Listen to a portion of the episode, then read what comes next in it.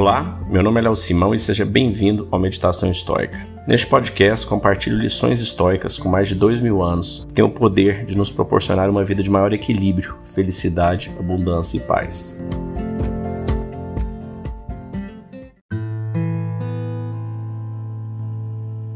Seja obcecado com a vida. Sêneca. Há um tema mórbido percorrendo a música de Johnny Cash. Sua voz profunda e assustadora raramente está longe de ser uma letra sobre morte ou assassinato, ou perda ou luto.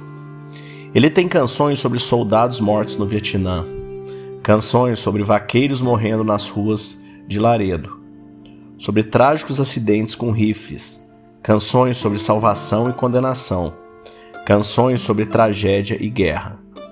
Famosamente, ele se apresentou quase toda a sua carreira vestida de preto, como se estivesse a caminho de um funeral. Portanto, não é exagero pensar que ele poderia estar um pouco preocupado com a ideia de mortalidade. Em uma entrevista com Neil Strauss, Cash explicou que essa era a maneira errada de ver isto. Não sou obcecado pela morte, sou obcecado por viver.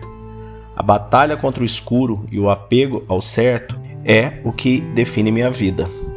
Em 88, quando fiz uma cirurgia de ponte de safena, eu estava tão perto da morte quanto possível. Os médicos estavam dizendo que estavam me perdendo.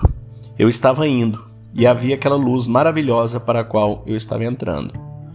Foi incrível, indescritível, beleza e paz, amor e alegria. E então, de repente, eu estava aqui de novo todo dolorido e acordado. Fiquei tão desapontado, mas quando percebi, um ou dois dias depois em que ponto eu estava, comecei a agradecer a Deus pela vida e a pensar apenas na vida. Há uma tendência semelhante de pensar que os estoicos eram obcecados pela morte, particularmente Marcos Aurélio e Sêneca. Sêneca falou tanto sobre a morte que há uma coleção recentemente publicada de seus escritos sobre o tema na verdade intitulada Como Morrer.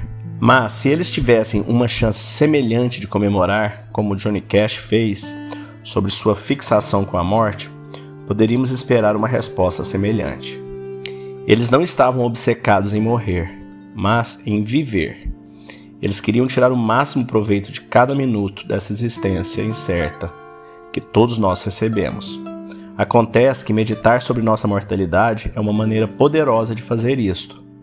Memento Mori é um exercício que garante que estamos acordados, agradecidos e em paz. Ela nos prepara para a inevitabilidade do que está por vir, enquanto nos permite aproveitar cada segundo entre agora e então. Isso pode parecer contraintuitivo, mas a verdade faz todo sentido. Se você sabe que a morte é inevitável e que não há nada que você possa fazer sobre isso, e você não tem ideia de quando ela virá, então qual é a alternativa? É por isso que devemos começar esta manhã com gratidão e urgência, com apreço e consciência.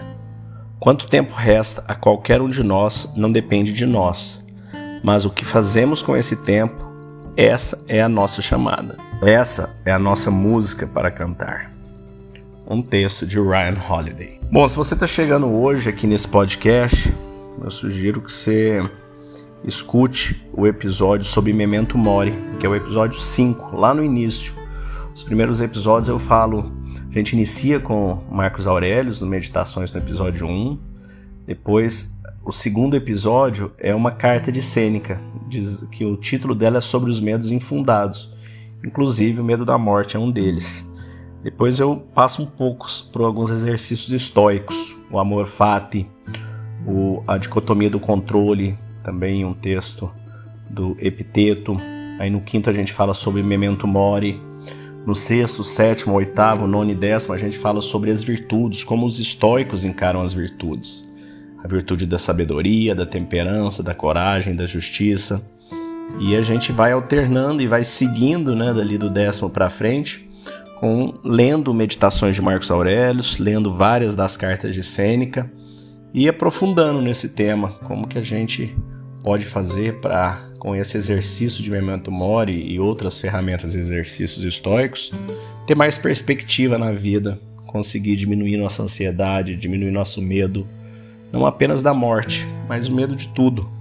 Você ser uma pessoa mais em paz, mais tranquila e mais serena. Outros episódios que são interessantes de você escutar sobre essa reflexão sobre a morte é a carta, né, o speech do Steve Jobs que ele deu em Stanford, né, quando ele tinha curado o seu câncer. E está no episódio 52, 53 e 54. Ele conta três histórias, eu dividi em três episódios, mostrando a relação desse speech dele com o estoicismo, com os conceitos estoicos, e dentre eles o memento mori. Então é isso. Espero que você tenha um dia de abundância e paz.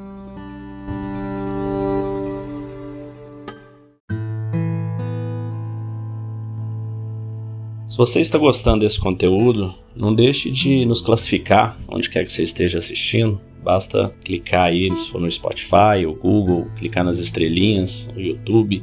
Isso ajuda a plataforma a entender como um conteúdo importante e relevante e a divulgar ele para mais pessoas. Não deixe de fazer isso que você vai estar ajudando outras pessoas que também tiverem contato com esse conteúdo.